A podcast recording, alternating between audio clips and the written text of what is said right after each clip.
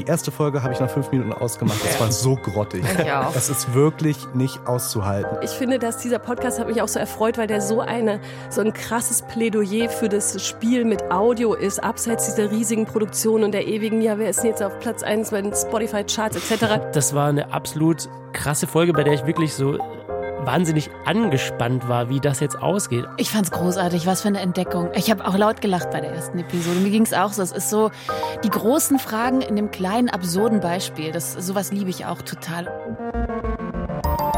Deutschlandfunk Kultur über Podcast. Um Spione geht's in dieser Folge, um Fäkalien, um Verbrechen und um die bekanntesten Late-Night-Hosts der Welt. Es wird also lustig, es wird ernst und es wird ähm, irgendwas dazwischen bei unserer Podcast-KritikerInnenrunde heute. Und oft sagen wir ja sowas wie, dass wir das literarische Quartett sind für Podcasts, nur halt als Trio, ohne diese eine Person, die eh immer zu viel ist. Aber heute sind wir tatsächlich ein Quartett und äh, die absolut richtige, absolut perfekte Anzahl von Personen für so ein Format. Heute dabei bei Über Podcast sind Christine Watti. Hallo Christine. Hallo. Und Sophia Wetzke und Max Stern von der Podcast-Produktionsfirma Studio Soma. Hallo Sophia, hallo Max. Hallo. Ja, hi, danke für die Einladung. Hi, schön, dass ihr da seid. Mein Name ist Mike Herbstreuth und Sophia Max, ihr habt gerade mit Grenzgänger die Geschichte des Berlin Sounds einen sehr tollen Podcast veröffentlicht, Danke. euren ersten. Ähm, wir hören mal kurz rein. Berlin zieht bis heute mit seinem wilden und kreativen Image Menschen aus der ganzen Welt an. Vor allem aber hat sich diese Geschichte schon vor mehr als 40 Jahren so abgespielt. 1978 landet der junge Engländer Mark Reeder per Anhalter mit nur einem Koffer in Westberlin.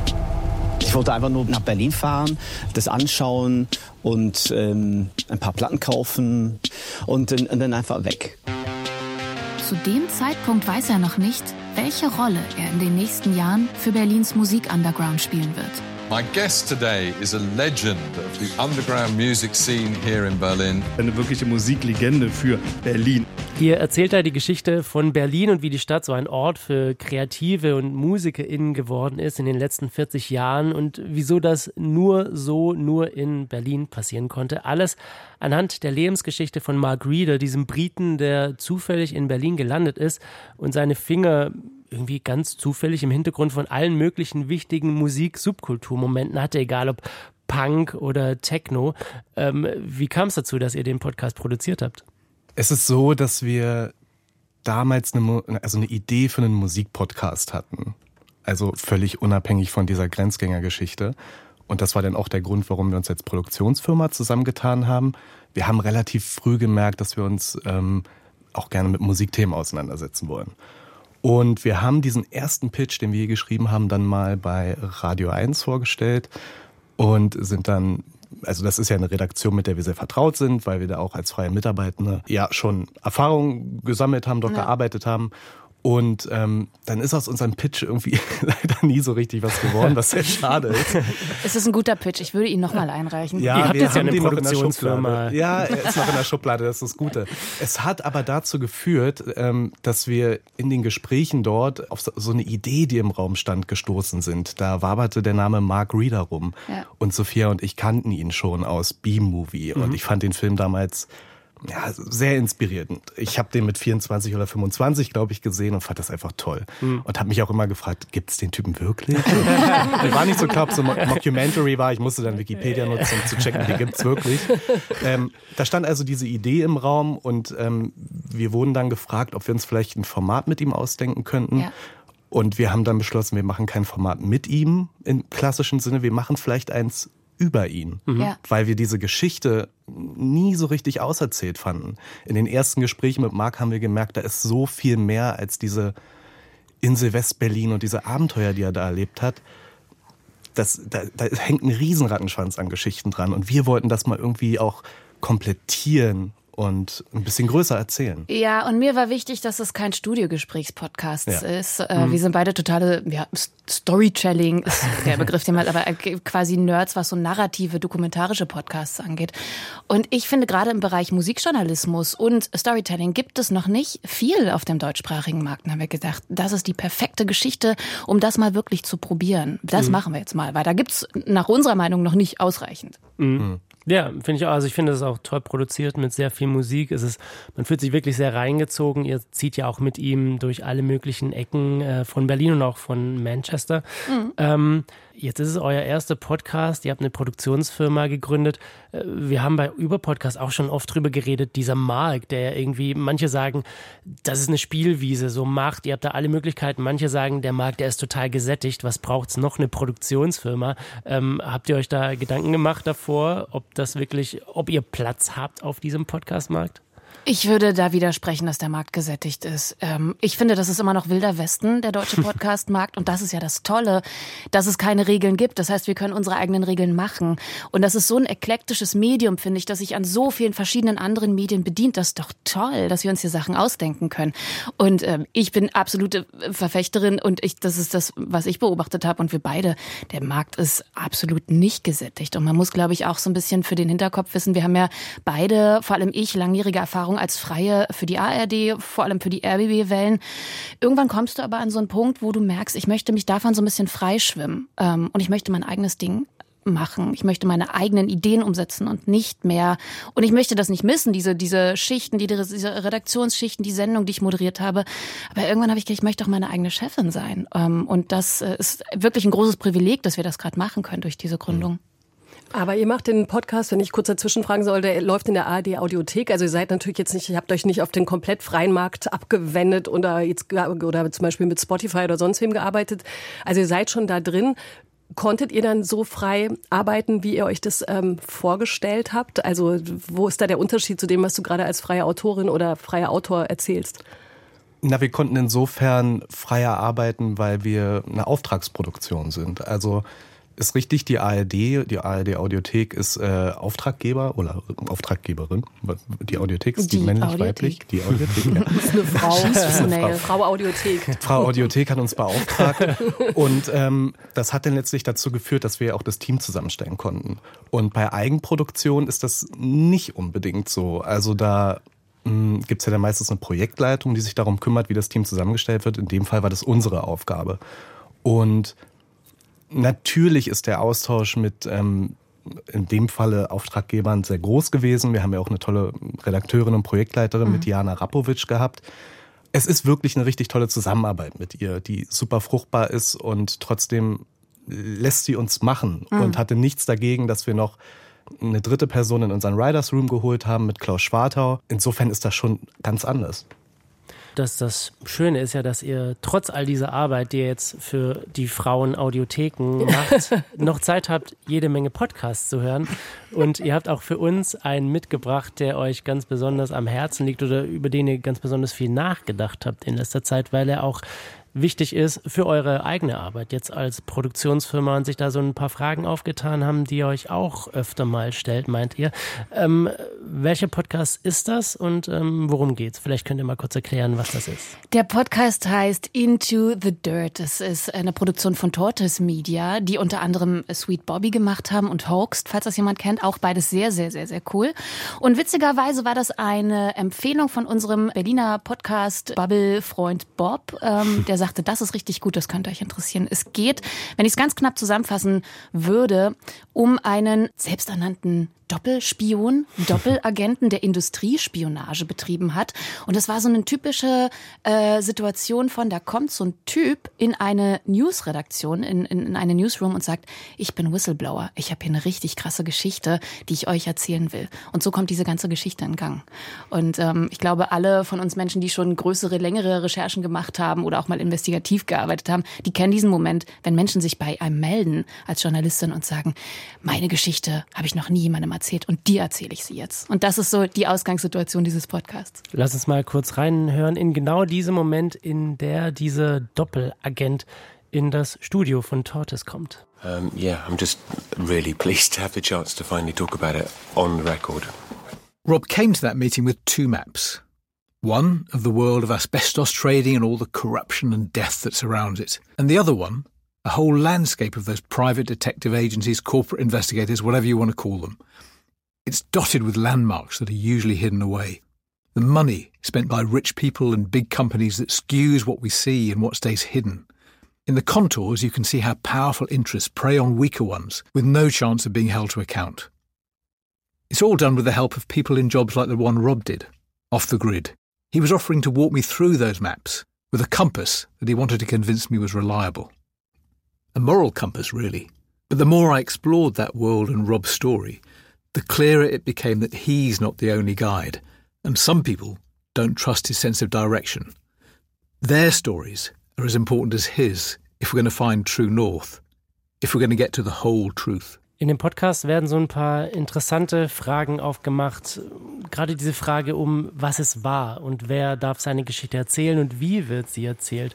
Äh, es hat mich tatsächlich so ein bisschen erinnert, also natürlich in ganz anderem Maße, aber bei euch, bei dem Grenzgänger-Podcast, habt ihr auch Margarita, diese Figur, dessen Geschichte total irre wirkt, der wirklich immer irgendwie zur richtigen Zeit am richtigen Ort war. Ähm, wie geht man denn an so eine Geschichte ran, wenn man vielleicht denkt, mm, das ist fast zu gut, um wahr zu sein? Das ging uns ganz genauso. Und ganz oft hatte ich Momente, ähm, der hat mir eine, also Marc erzählt uns so eine Anekdote und ich denke mir, das kann doch nicht wahr sein. Das denkt er sich doch aus. Das ist doch eine absolute Räuberpistole. Was wir dann häufig gemacht haben, ist, dass wir weitere Menschen aus dieser Zeit gesucht haben, um, also natürlich, wie man das macht, journalistisch, um zu gucken, stimmt das, was der uns da erzählt? Bekommen wir das aus einer anderen Perspektive? Also um das einfach auch nochmal zu überprüfen. So haben wir es gemacht. Und gleichzeitig muss man ja auch sagen, wir sind ja keine Biografen, keine Auftragsbiografen, sondern wir sind ja JournalistInnen. Ja, und natürlich ist er der Protagonist, der uns seine Version der Geschichte erzählt. Aber trotzdem müssen wir überprüfen, wie viel da dran ist. Ich finde, bei Grenzgänger ist diese Übermittlung der Idee von Wahrheit oder der Idee von wir gehen in der Zeit zurück, mhm. die ist total gelungen. Ich finde interessanterweise bei Into the Dirt ist es schwieriger. Das liegt natürlich bei, bei Grenzgänger auch daran, dass ihr über den Sound so viel den Hörer, die Hörerin mitnehmen könnt in diese Zeit, dass man nicht ständig Fact-Checking-Fragen hat. Bei Into the Dirt habe ich tatsächlich bei Folge 1 ein echtes Problem gehabt, rauszufinden, natürlich, worum geht's. Die Geschichte ist nicht so ganz einfach, das die liegt nicht so auf der Hand. Man mhm. muss echt, ich musste ein paar Mal echt zurückspulen und denken, ja. worum geht jetzt? Und ich fand da auch, eine nicht unwichtige Schwierigkeit, die auch beim Podcast machen oft auftritt, dass der, das, das Sounddesign mir nie genau gesagt hat, was es will. Also ich war mhm. teilweise, es lief so, eine, so ein, der, das Geräusch von so einer Filmrolle. Wir waren in den Zeiten, was den, was die Anmutungen der Musik äh, betrifft, ganz unterschiedlich unterwegs. Ich war manchmal in so einer Detektivstory-Anmutung, zumindest waren die Parts so verkleidet in, in Sounds, dass ich nie wusste, also da wusste ich schon nicht, was ist denn eigentlich wahr? Und ich dachte, das ist mir jetzt bei Folge 1 zum Beispiel schon viel zu Meta rauszufinden. Gibt es diesen Typen?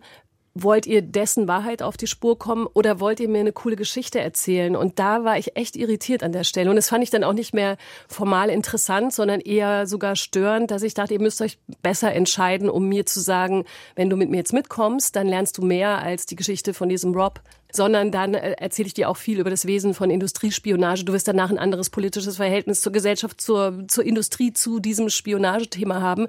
Oder äh, hier ist es sozusagen schon eh aufgeplustert, weil es Bock macht, es so zu erzählen. Und da fand ich nämlich ehrlich gesagt gerade den Einstieg ein bisschen schwergängig und unklar mhm. und ähm, nicht ganz gelungen. Aber ihr habt ihn ausgewählt. Ihr findet es also sehr gut. Oder hattet ja. ihr auch diese Frage? Ich würde zum Sounddesign zurückkommen. Ja. Das ist wirklich sehr reduziert. Und ich finde es auch nicht gelungen, muss ich ehrlich sagen. Ja. Also da wurde wenig Arbeit investiert. Und diese Arbeit, der Workload, der da fehlt, der wurde ins Skript, glaube ich, gesteckt. Mhm. Weil Carrie Thomas, der Host, der macht das meiner Meinung nach wirklich großartig seine Stimme hat so eine Wärme und er gibt mir gleich so BBC Naturdoku-Vibes. und er moduliert ganz interessant. Also er geht nicht so in die Vertikale, so spielt mit seinem Pitch rum, also bleibt konstant auf so einer Tonhöhe, hat viel Musikalität in seiner Stimme, also ein bisschen schneller, ein bisschen langsamer. Und allein die Art und Weise, wie er spricht, auch wenn es manchmal schwer verständlich ist, ich konnte auch nicht, muss ich ehrlich sagen, ich habe nicht alles verstanden, mir fehlen da doch so ein paar Vokabeln, hat es irgendwie es war sehr angenehm zuzuhören, ja. fand ich. Das erstmal nur auf so einer akustisch-sinnlichen Ebene. Mhm. Und jetzt zum Inhalt. Ich hätte, glaube ich, nicht gecheckt, worum es jetzt eigentlich geht, hätten wir nicht diesen Hint von unserem Kollegen Bob bekommen, mhm. der uns vorher schon darauf aufmerksam gemacht hat, worum es eigentlich in dieser Geschichte geht. Und das, finde ich, ist die zu, ja genau, das ist einfach zu vertrackt und ich finde, die dramaturgische Entscheidung, eben mit der Zeit zu spielen und eben, wenn man dann weiter und weiter die Folgen hört, man merkt ja, es geht ja eher rückwärts in der ja. Zeit. Ja, es ist nicht mhm. chronologisch erzählt. Und bei so einer komplizierten Geschichte finde ich, ist es doch keine so gute Entscheidung. Nee. Und das verwirrt. Ja. Ich finde das interessant, dass ihr das Sounddesign anspricht, das ihr auch so reduziert fand. Es ist ja tatsächlich nur ab und zu, habe ich ja. das Gefühl, nur so ein bisschen Klaviergeklimper, manchmal eben diese Filmrolle, die Christine auch schon angesprochen hat. Aber ich hatte so ein ähnliches Gefühl wie du, Max, dass seine Stimme eigentlich das Sounddesign ist. Also ich könnte dem Typ, ich könnte ihm echt ewig zuhören. Ich fand das so genial gesprochen, also sowohl seine, so, so wie er es spricht, äh, von der Art und Weise, als auch seine, seine Stimmlage.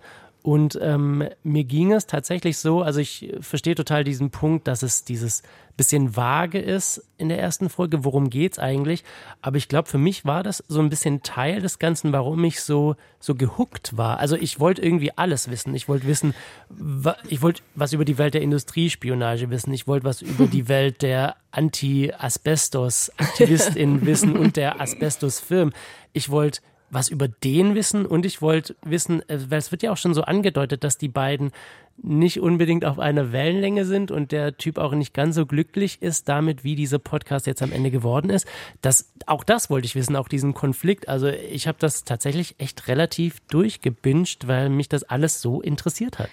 Und das, finde ich, ist der Kern dessen, warum ich das so faszinierend finde und warum wir es vorgeschlagen haben. Denn was da drin steckt, ist ja, du hast einen Protagonisten, der ist ja auch ein sehr spezieller Typ, dieser Rob Moore. Der ist, glaube ich, ähm, sehr besessen von sich selbst. Der redet sehr gern über sich selbst mhm. und hat so ein Bild von sich selbst im Kopf, was für ein toller Whistleblower er ist. Mhm. Und ich glaube, wir alle kennen ja auch in der Arbeit mit ProtagonistInnen, wenn wir länger mit den Personen arbeiten, die haben eine gewisse Erwartung irgendwann, wie wir ihre Geschichte erzählen. Gleichzeitig vertrauen vertrauen sie uns ja auch wahnsinnig viel damit an, dass sie uns vertrauen, ihre Geschichte korrekt wiederzugeben.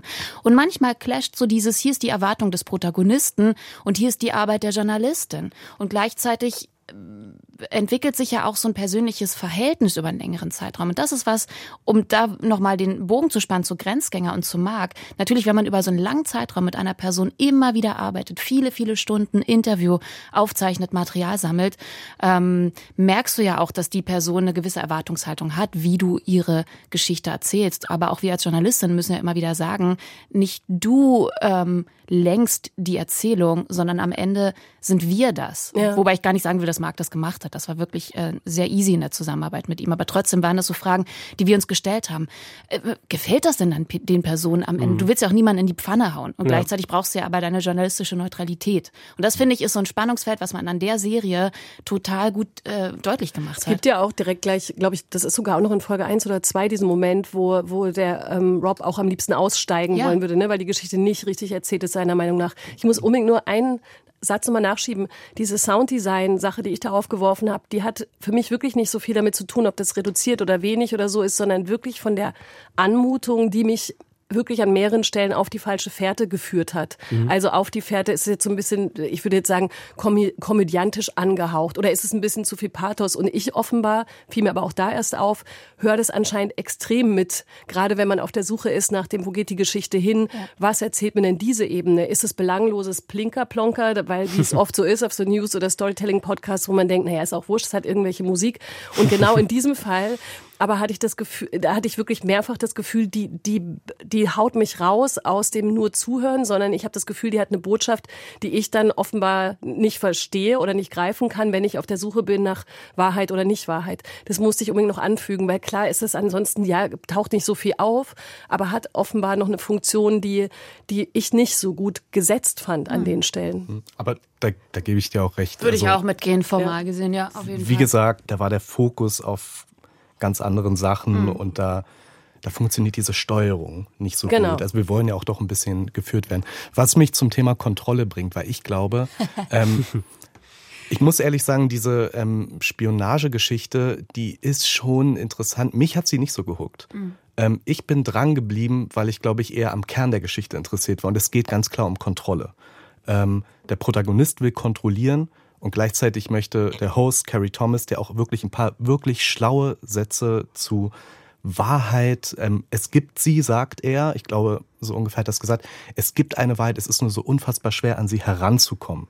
Gleichzeitig sagt er, um sie zu finden, muss man unabhängig bleiben. Aber wie funktioniert Unabhängigkeit, wenn da jemand ist, der das kontrollieren möchte?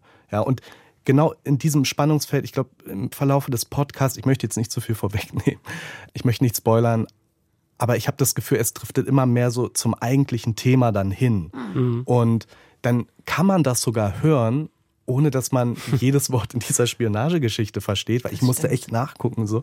Ähm, man versteht trotzdem, worum es eigentlich geht. Und da, da hatte ich dann doch irgendwie, da hat es mich gepackt dann. Ja. Aber lass uns vielleicht äh, doch ein bisschen spoilern, weil äh, die allerletzte Folge von diesem Podcast ist vielleicht eine meiner Lieblingsfolgen dieses Jahr, meine Podcast-Lieblingsfolgen, was aber auch daran hängt, dass sich das alles so aufbaut und in der letzten sechsten Folge hast du diese, diese irre Situation, wie die beiden in so einem Garten sitzen, in dem der Doppelagent, äh, der war auch mal Gärtner, hat da so ein bisschen Gärtnerarbeit gemacht und es wirkt wie dieser total friedvolle Ort in Großbritannien, wo alles irgendwie so schön ist, so ein richtiges Refugium aus Pflanzen. Und die beiden treffen sich ein Wochenende und wollen nochmal so richtig klar über diese Story sprechen. Und wie die beiden sich aneinander abarbeiten, das finde ich absolut wahnsinnig. Also beide haben irgendwie relativ gute Argumente, warum sie die Story so erzählt haben wollen, warum nicht, und clashen da so ein bisschen. Und äh, das war eine absolut krasse Folge, bei der ich wirklich so äh, wahnsinnig angespannt war, wie das jetzt ausgeht. Also irgendwie, ob die beiden sich jetzt gleich äh, an den Hals fallen. Und ähm, da hören wir auch noch mal kurz rein. You know, if you can't accept that someone might have a different moral perspective and want to take action based on that perspective, and it is in fact the center of their whole purpose, what they try to do in life, okay? I can't help you with that. I know that that's me, and all my friends know that's me. And, and you haven't spoken to that many people, so I get it. Eventually, a, a, bit like that golden day in Cornwall all those years ago when the guy on the beach bumped into Rob and changed his life. The shadows in the garden get longer, and we have to call time on the day. I'm left to think about an accusation I'm hearing louder and louder. I mean, geez, you, you deceived me. Uh, maybe I don't have any legs to stand on, but you have, Kerry. No.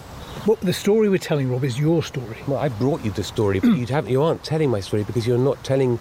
You, you don't really well, haven't given me any it, credit. We're not taking it where you would like us to take it. I oh. appreciate that. You're not taking it to the core of my motivation and the proof that what I did was. You're not taking it to the medicine. You are. T- you are looking at the poison, Kerry.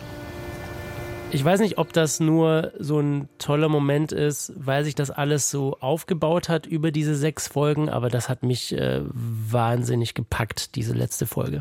Ging mir auch so. Also für mich hat der Podcast erst zum Ende hin dann so seine ganze Kraft entfaltet. Und ich finde, wenn man die erste Folge durchhält, auch mit vielleicht den sprachlichen Herausforderungen, weil ich, ich muss dazu sagen, ich höre fast nur äh, englischsprachige Formate, weil ich finde, dass es da einfach gerade im narrativen Bereich so viel mehr gibt. Die meisten sind gut verständlich. Bei dem hatte ich in der ersten Episode wirklich auch so ein bisschen meine Probleme. Es lohnt sich aber durchzuhalten, weil die Geschichte wird nach hinten raus immer, immer besser. Das finde ich auch. Also ich finde, die müssen wir nochmal, aber den Podcast können wir nochmal mitnehmen, wenn wir mal wirklich über erste Folgen sprechen, weil ich Stimmt. finde trotzdem, das, das geht uns ja allen so ja. und auch den Hörerinnen und Hörern geht so. Ich glaube, das eben muss man durchhalten, wie so lies mal die ersten 100 Seiten von diesem Buch und dann wird's super. und ähm, das ist ein bisschen fies, weil so ist es nicht bei Into the Dirt. Das kann man durchhalten und auch einfach anhören und man kann sich auch immer ruhig ein paar Fragen stellen beim Hören und muss nicht die ganze Zeit schon alles wissen. Das finde ich total, wäre auch eine völlig blöde Annahme es würde, wären wir mit, de, mit den äh, Leuten in einer Redaktion, glaube ich, hätte ich schon zumindest an zwei Stellen nochmal nachgefragt, willst du das wirklich an der Stelle mhm. das sagen und nicht anderweitig den Hörer nochmal an der Hand nehmen. Aber an der Hand nehmen und abholen sind auch so schlimme Begriffe aus dieser ganzen Storytelling und Podcast oder überhaupt Kulturwelt. Eigentlich will man ja überhaupt niemanden an der Hand nehmen und niemand will abgeholt werden. Aber vielleicht finden wir dafür auch eine neue Begrifflichkeit, die sich mit äh, ersten Folgen ähm, beschäftigt.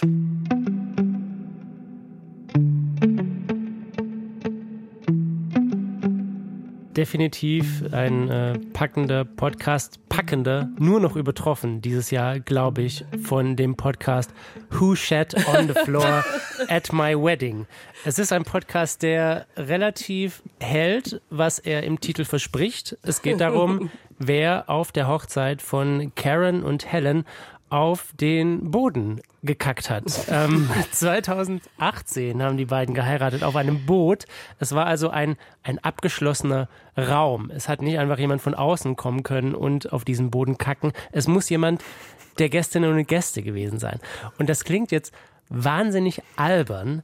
Ähm, und ist es auch, aber es ist auch eben erzählt in dieser Art und Weise, wie heute in Podcasts ähm, True Crime erzählt wird. Also die beiden engagieren ihre Freundin Lauren, die ist Hobbydetektivin, wobei ich, ich glaube, sie versucht das auch so als ihren Beruf zu machen, aber ich glaube, sie hat nur so einen Online-Kurs gemacht und hat sich äh, billig im Internet den, den allerbilligsten Lügendetektor, den es gab, gekauft.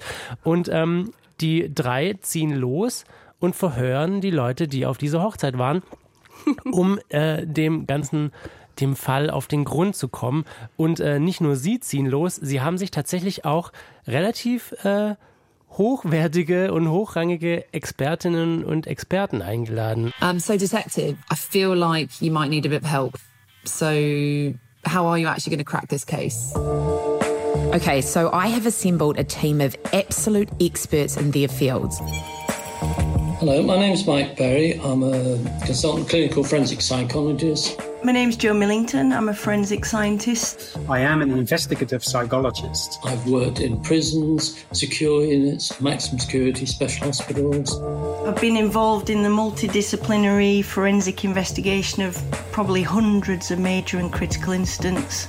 If it's a very loose uh, thesis, then it indicates somebody is anxious.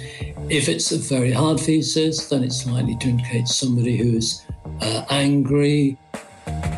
Well, I think revenge is a very strong motivation. You'd have to pull some strings for us to just submit 100 pairs of shoes to a lab. Yes. And then, um, obviously. What on earth enticed you to work with us as a complete amateurs given this amazing? I amazing. have absolutely no idea why I said yes. Yeah, this is like career suicide for all of us. We've obviously got all these experts on board, but the key to this crime is going to be the interrogations. And we're actually going to be interrogating your closest friends and family. Klingt nach Spaß ähm, und klingt nach wirklich sehr, sehr viel Expertise für einen Fall, der sehr weit zurückliegt und ähm, der vielleicht auch gar nicht so der allerwichtigste Verbrechensfall der letzten Zeit ist. Aber ähm, ich hatte trotzdem wahnsinnig viel Spaß bei diesem Podcast, unter anderem, weil ich es mag, wenn man so äh, Kleinigkeiten, so absurde Dinge komplett überdreht und komplett ernst nimmt. Und äh, das machen die drei auf jeden Fall. Ich weiß nicht, wie ging es euch beim Hören vom Podcast? Ich fand's großartig, was für eine Entdeckung. Ich habe auch laut gelacht bei der ersten Episode. Mir ging's auch so. Es ist so die großen Fragen in dem in der in dem kleinen absurden Beispiel. Das sowas liebe ich auch total. Und ich finde es so schön, dass sie sich so liebevoll ironisch an diesen typischen True Crime äh, Fälle lösen System abarbeiten. Aber sie machen das nicht arrogant. Und das das finde ich so toll daran. Und ähm, also ja, großartig. Wirklich super. Ich finde, es ist, es ist ein super Beispiel für eine richtig gute erste Folge. Das stimmt. Die ist super. Also da steckt wirklich alles drin. Und sie ist mit 15 Minuten, die erste Folge zumindest, der Podcast wird ja dann, also die Folgen werden ja immer länger, interessanterweise.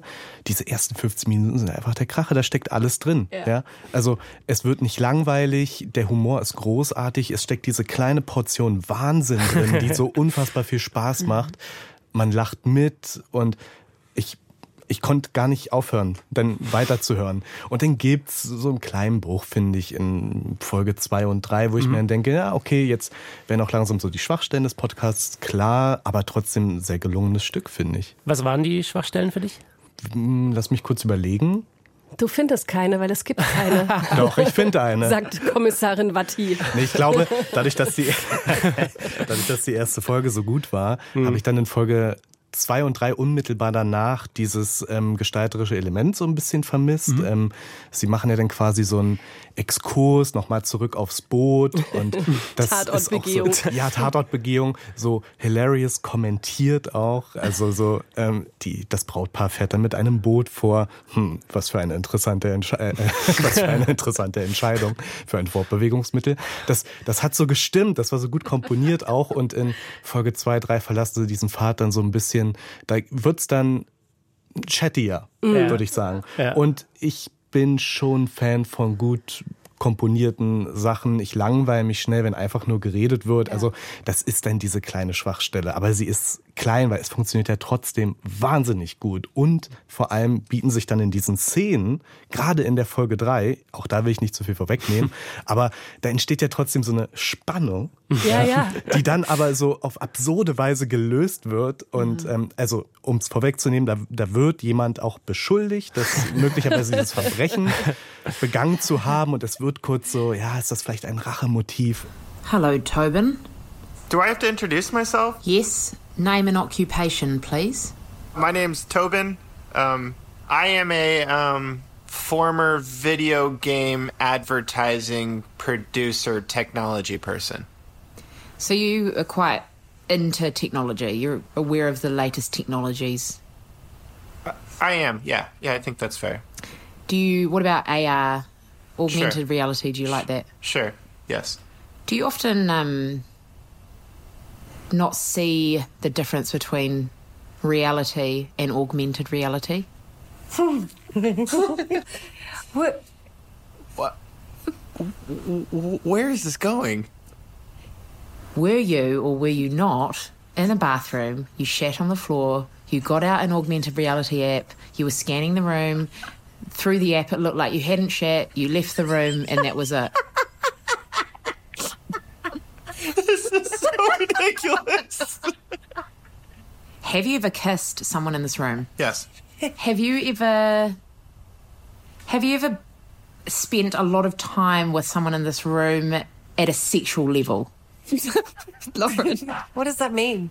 At a sexual level? It means relationship. No, okay, let me just skip. I'll skip. Okay, so ridiculous. I'll answer my own question. I'll do it. Have you ever dated one of Have you ever dated one of the brides? Yes, I have. Um, Karen. Oh, cool. How did you feel about her turning to the other side immediately after dating you? Wait, are you? Are you doing both sides? No, no, I just are had to. Are you doing me as well? Are you interviewing me? What fucking podcast is this?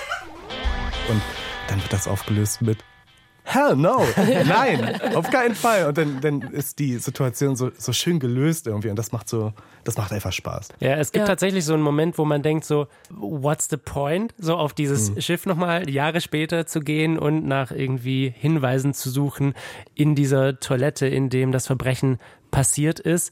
Aber da dachte ich auch manchmal so, brauche ich das jetzt? Muss ich da mit denen nochmal auf dieses Boot? Ist das, weil es ja sowieso, also man weiß ja, es ist eigentlich so ein bisschen zwecklos. Ähm, aber sie kriegen doch immer ganz gut die Kurve, weil die drei auch einfach eben sehr lustig sind und ähm, teilweise mit so einem Bier ernst das Ganze machen, teilweise aber auch ihnen selber klar ist, dass das totaler Irrsinn ist, was sie jetzt gerade machen. Ja, und ich finde auch dieses Ganze, also ich finde, dieser Podcast ist vor allem, also ich würde alles unterstreichen, was ihr sagt, außer die schwachen Momente, die habe ich nämlich tatsächlich nicht entdeckt. Aber ich finde, dass dieser Podcast hat mich auch so erfreut, weil der so eine, so ein krasses Plädoyer für das Spiel mit Audio ist, abseits dieser riesigen Produktion und der ewigen, ja, wer ist denn jetzt auf Platz eins bei den Spotify-Charts etc., sondern es war so wie, ich habe mich so daran erinnert, wie ich da, also jetzt so, wie ich damals natürlich, als, äh, das steht natürlich auch in jeder Radioperson-Vorstellung, als ich die ersten Moderationen auf meinem Kinderkassettenrekorder aufgenommen habe.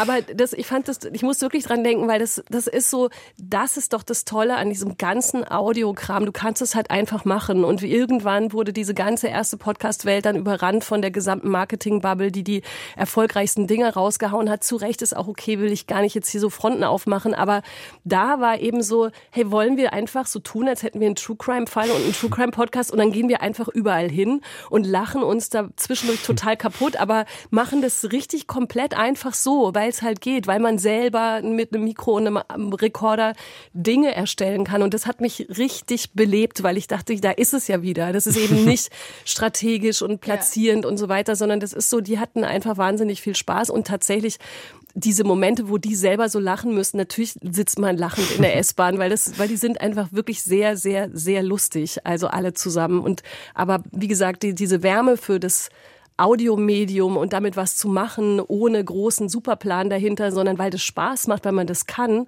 das hat mich sehr gefreut an diesem Podcast. Ja, würde ich auch noch eine Sache anfügen, weil du gerade belebt gesagt hast. Für mich ist das so ein schönes, erfrischendes Beispiel von, es muss nicht immer die große, schwere Investigativrecherche nee, oder das genau. große gesellschaftlich relevante, dunkle Thema sein. Ähm, und das vermisse ich auf dem deutschen Markt so ein bisschen, weil ich glaube auch so ein bisschen aus der Tradition, der, der, der deutschsprachigen journalistischen Radiotradition ist so, das muss dann immer die große, krasse Recherche sein. Nee, es kann auch mal so eine komplett alberne Geschichte sein, die so richtig drüber ist, die uns einfach auch wahnsinnig gut unterhält. Und das wünsche ich mir mehr auch in den deutschsprachigen Formaten. Das Aber die Hosts müssen auch können. Das, das können, ne? Also das ist tatsächlich, da geht, das geht ja leider dann auch manchmal, glaube ich, deshalb schief, weil das sind nicht alle so lustig. Die sind aus sich heraus wirklich so Comedy-Talente. Ja, das stimmt. Gut, ja. auf der anderen Seite, ich finde schon, dass man dem ich, ich nenne jetzt mal den deutschen Markt so ein bisschen vorwerfen kann, dass er nicht experimentierfreudig und mutig genug ist. Es wird sich immer wieder auf alte Rezepte verlassen, die funktionieren. Und da, da frage ich mich schon, wo sind die persönlichen Geschichten? Ja, mhm. also es gibt ja, es gab jetzt zuletzt ja auch ein paar Formate, die das gut gemacht haben. Ja.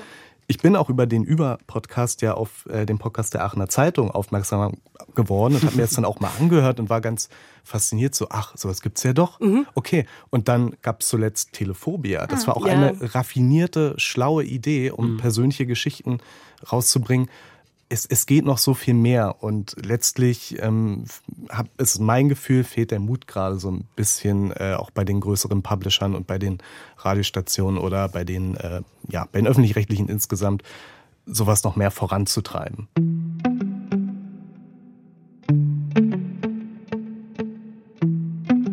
Wo wir schon mal bei kleinen Indie-Comedy-Sachen sind, Christine Watti Du hast auch noch einen Podcast mitgebracht, der genau das alles nicht ist. Er ist produziert von Spotify und es sind die bekanntesten US Late Night Hosts, die Stars dieser Show.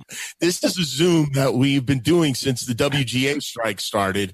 When was that? How many years ago did the WGA? 115 days, something like that now? May 2nd, baby the last time there was a writer strike, there wasn't a lot of communication between the late night hosts. And as a result, there was a lot of nonsense that went on. So Steven suggested we get together and we talk through our issues and whatever we're dealing with.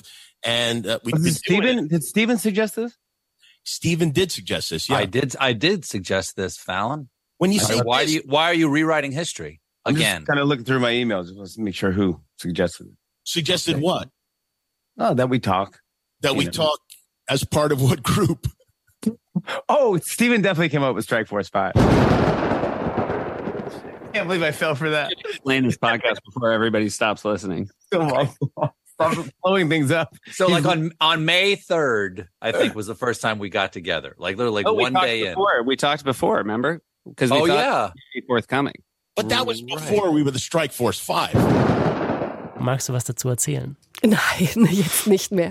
Nein, natürlich. Also ich, bin auch ein bisschen natürlich late to the party, wie man so schön sagt, weil jetzt ist ja gerade dieser Autorinnenstreik in Hollywood, dem, der bitte gerade beigelegt. Und eigentlich ist dieser Podcast, von dem ihr vielleicht ja auch schon mal gehört habt, mit Jimmy Kimmel, Seth Meyers, John Oliver, Jimmy Fallon und Stephen Colbert, also solchen Late-Night-Größen aus den USA, ist natürlich eigentlich dazu ins Leben gerufen worden, um eben die Leute aus dem Business finanziell zu unterstützen, die letzten Monate nicht arbeiten konnten. Jetzt könnte man sagen, na was soll ich denn jetzt, wenn der Streik vorbei ist, noch mit diesem Podcast? Aber ich habe den auch in diesem Fall angehört, weil ich wissen wollte, was der denn eigentlich kann tatsächlich, weil der hat ja schon so ein paar Voraussetzungen, die können jetzt nicht so viel, also fünf Männerhosts sitzen halt am Mikrofon, der hat keine Wärme fürs Audio, der ist nicht besonders schön produziert, die haben sich irgendwie so rumpelmäßig zusammengeschaltet, wo man sich fragen kann, wolltet ihr euch gar keine Mühe geben irgendwie, aber müsst ihr wahrscheinlich auch nicht, weil ihr seid ja ihr und so. Und ähm, mich hat tatsächlich am Anfang interessiert, ob die denn das so ein bisschen aktivistisch angehen, dieses ganze Thema, und ob die denn eventuell in ihrer riesen Reichweite vollgestopft mit Werbung, damit natürlich auch Geld fließt, ob sie zum Thema machen, was bei diesen Streiks eigentlich passiert und worum es eigentlich geht und wer, wer dieses Business ausmacht, machen sie natürlich nicht. Wahrscheinlich auch aus Eigenschutz, weil es, glaube ich, nicht so eine gute Idee ist, wenn man nochmal ganz deutlich sagt, dass man ohne Leute im Background nicht so, so wahnsinnig viel Erfolg hätte haben können. Also habe ich mich da so ein bisschen durchgequält. Ich fand manche Momente tatsächlich erhellend oder interessant, wenn sie so einen ins Business reinschauen lassen. Es gibt eine, für mich zumindest fand ich sehr schöne Szene, wo ausgerechnet Jimmy Fallon, der ja auch gerade in der Kritik in seiner eigenen äh, äh, Fernsehmannschaft steht, aber wo er von seinem ersten Interview mit Robert De Niro erzählt. And I go, well, you know what I'll just do? I want like an A-list celebrity, somebody to come on and, and just show like, hey, that we're at 1230 at night, we're still getting like famous people and someone New Yorky. So uh, I asked Robert De Niro uh, to be my first guest. And he, he said yes. He didn't have anything to promote. It was just nice and did it. But as we talked about in the first uh, uh, Strike Force Five. He uh, he doesn't really talk much, uh, De Niro, in in Famous, life. Famously, not a uh, chatty Cathy on the It's couch. tough, tough interview for my first ever interview, and I remember everything was a one word answer. It's nothing against him. This is who he is, and he's nice enough to do the show, and he was actually great. But I go, yeah, exactly. I go, Yeah. so you, you're from New York, right? You- Yep. Yeah. Yeah, a little Italy. Hmm. Yeah. Close. Did no one tell you you were starting with the highest degree of difficulty in terms of a guest? Und äh, dann ähm, einer von den anderen, man kann sie, also ich kann sie nicht immer alle auseinanderhalten, ein anderer von diesen Männern sagt dann, ja, das habe ich damals gesehen, als du mit Robert De Niro da saßt und äh, der immer nur so einsilbige Antworten gegeben hat, aber dann habt ihr Space Train gemacht und ich kannte dieses äh, Jimmy Fallon Format überhaupt nicht und habe das dann nochmal rausgesucht bei YouTube und das ist tatsächlich so ein lustiges Stück anarchistischem Humor, der da offenbar mal Teil der Show war, wo dann einfach Robert De Niro und Jimmy Fallon verkleidet als Astronauten, die Flugangst haben, so rumstehen und dann am Ende mit dem Zug ins Weltall fahren, dann ist der Sketch quasi auch zu Ende. Here's my ticket, all right? But let me tell you something, all right? I ain't going to space because I don't fly, okay? I would if I could, but I can't, so I won't. Shut your mouth. This train's about to blast off, and it's only got one stop outer space.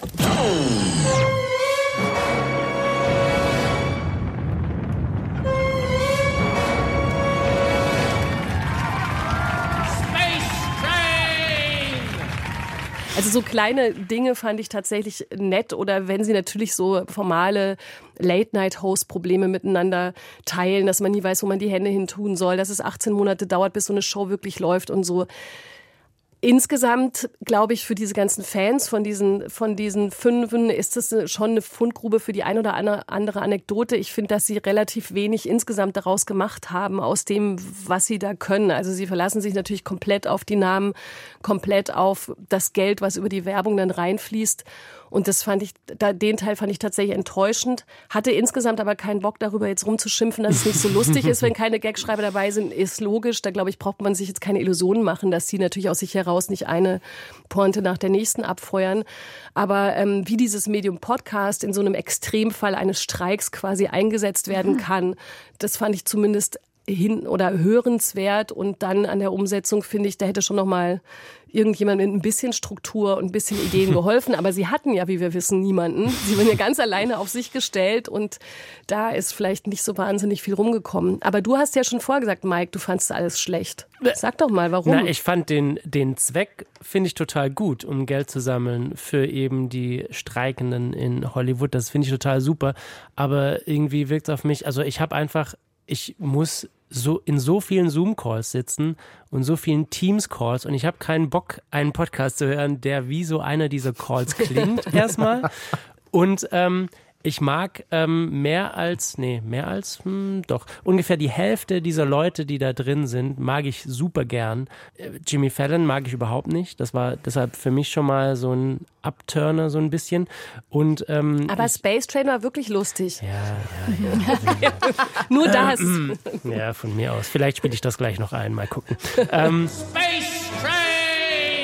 aber ähm, ich finde auch, also die, die Gesprächsanteile sind total weird verteilt. Manchmal Ja. sagt eine Folge irgendwie jemand gar nichts. Und ich hatte das Gefühl, wir haben uns ja auch schon oft gefragt, wie viele Leute sind zu viele Gästinnen und Gäste in einem Podcast? Und ich glaube, äh, fünf. Fünf Ja, sind zu viele. Fünf sind eine Person zu viel. Man ist wirklich so ein bisschen orientierungslos, finde ich, wenn man das hört. Aber natürlich sind die auch alle, also die sind ja schon auch alle Teilweise kommen die aus der Stand-up-Comedy, teilweise sind das eben Leute, die lange in einem Writers Room waren. Die sind schon lustig. Also die sind lustig, wenn sie wollen, aber vielleicht auch, weil es dieses, dieses Videocall-Format war, äh, kommt das manchmal nicht so richtig rüber für mich. Ich stimme Ja, absolut Sophia, zu. Max, was meint ihr? Ich stimme absolut zu. Also man würde jetzt erwarten bei diesen fünf, dass da natürlich in einer Zusammenkunft, äh, das sich zu einem großen Ganzen addiert. Das passiert halt überhaupt nicht. Also ich finde es überraschend ununterhaltsam. ähm, ja, es, da- muss ich sehr streng sein. Also ähm, überraschend ununterhaltsam. Ähm, zum Sound muss ich sagen, ähm, sie haben sich dann über die Folgen verbessert. Die erste Folge habe ich nach fünf Minuten ausgemacht. Es Ja. war so grottig. Ich auch. Es ist wirklich nicht auszuhalten. Es ist wirklich wie eine Teamschalte. Und als ich dann äh, in den Folgen vorgeskippt bin, hat man gemerkt, okay, anscheinend haben sie die Technik gewechselt. Ich kann jetzt zumindest zuhören. Die Stimmen sind ein bisschen klarer zu hören. Auch hier wieder so ein Problem. Obwohl das ja fünf sehr prominente Menschen sind, kann ich sie nicht auseinanderhalten. Genau. Okay, John Oliver John Oliver. erkennt man ganz klar mit seinem britischen Akzent und auch Jimmy Fallon. Ich bin Jimmy Fallon Fan, muss ich sagen. Ihn kann ich auch immer so raushören. Bei den anderen dreien fällt es mir dann wirklich Der schwer. hatte auch echt eine schlechte Qualität, daran konnte man ihn Ja. erkennen, zumindest am Anfang. Und dann kommt halt hinzu, dass in dieser Unübersichtlichkeit ähm, dieses Selbstreferenzielle Ja. sch- ausschließlich gerade am Anfang dieser Folgen immer so eine Rolle spielt. Und diese fünften Folge, wo dann irgendwie fünf Männer über ihre Frauen Ja, reden. Ich weiß nicht, ich finde das so merkwürdig und aus der haben. Zeit gefallen. Ja, ja, das ist wirklich. Und dann habe ich sie gesehen und wir haben durch den Raum sind Blitze außen und alle anderen sind still, weil auch keiner weiß, kann man darüber jetzt noch was Lustiges sagen, wie kann man es retten? Also insgesamt, ja, klar. Man, äh, man merkt, da, da fehlt so ein bisschen äh, das Production-Team im Hintergrund. Ne? Und auf der anderen Seite erwarte ich doch von Leuten, die, war, die mal bei Saturday Night Live waren, dass die mir auch irgendwie doch in dieser Spontanität was liefern können und irgendwie kommt das nicht so rüber. Ja, also meine Kritik ist äh, eine rein subjektive. Ich glaube, es funktioniert für Leute, die Fans dieser, dieser Hosts sind und dieser Shows. Bin ich beides nicht. Ich bin aber auch so ein Grinch, was äh, Comedy im Fernsehen angeht. Ich finde fast nichts an Comedy im Fernsehen lustig. Ich äh, mag John Oliver, das ist der einzige von den fünf. Ich habe mich auch so gefragt, warum soll ich jetzt fünf Typen dabei Ja, ja. zuhören, wie sie so selbstreferenziell über die Medien- und Unterhaltungsbubble reden? Das interessiert mich nicht. Und ich fand am Ende das ist die einzige Frage, die ich wirklich spannend finde. Es zeigt natürlich und es stellt die Frage, was sind denn Hosts ohne ihre AutorInnen und ohne ihre Teams? Und das wird daran sehr, sehr deutlich. Sie sind nicht viel ohne die Teams im Rücken. Und das zeigt es, finde ich, ziemlich beeindruckend.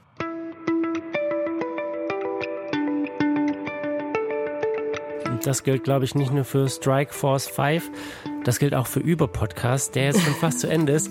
Ich als Host wäre nix ohne euch gewesen, die ihr so tolle Podcasts, also im Fall von Christine nicht so toll, aber die anderen, die so tolle Podcasts mitgebracht haben hier in diese Sendung. Vielen, vielen Dank euch. Vielen Dank, Sophia Wetzke und Max Stern von Studio Soma und auch dir trotzdem vielen Dank, Christine Watti, dass du Sehr dabei gerne. warst und dass du was mitgebracht hast. Du kannst dir ja nächstes Mal vielleicht ein bisschen mehr Mühe geben. Oder Auf sowas. jeden Fall, das mache ich. Mache ich auf jeden Fall, Mike. Danke, dass ich trotzdem dabei sein durfte. Immer wieder gern Christine Watti. Mein Name ist Mike Herbstreuth. Vielen Dank an das ganze Über-Podcast-Team. Danke euch fürs Zuhören und mehr von Über-Podcast findet ihr in der DLF Audiothek und überall da, wo es Podcasts gibt.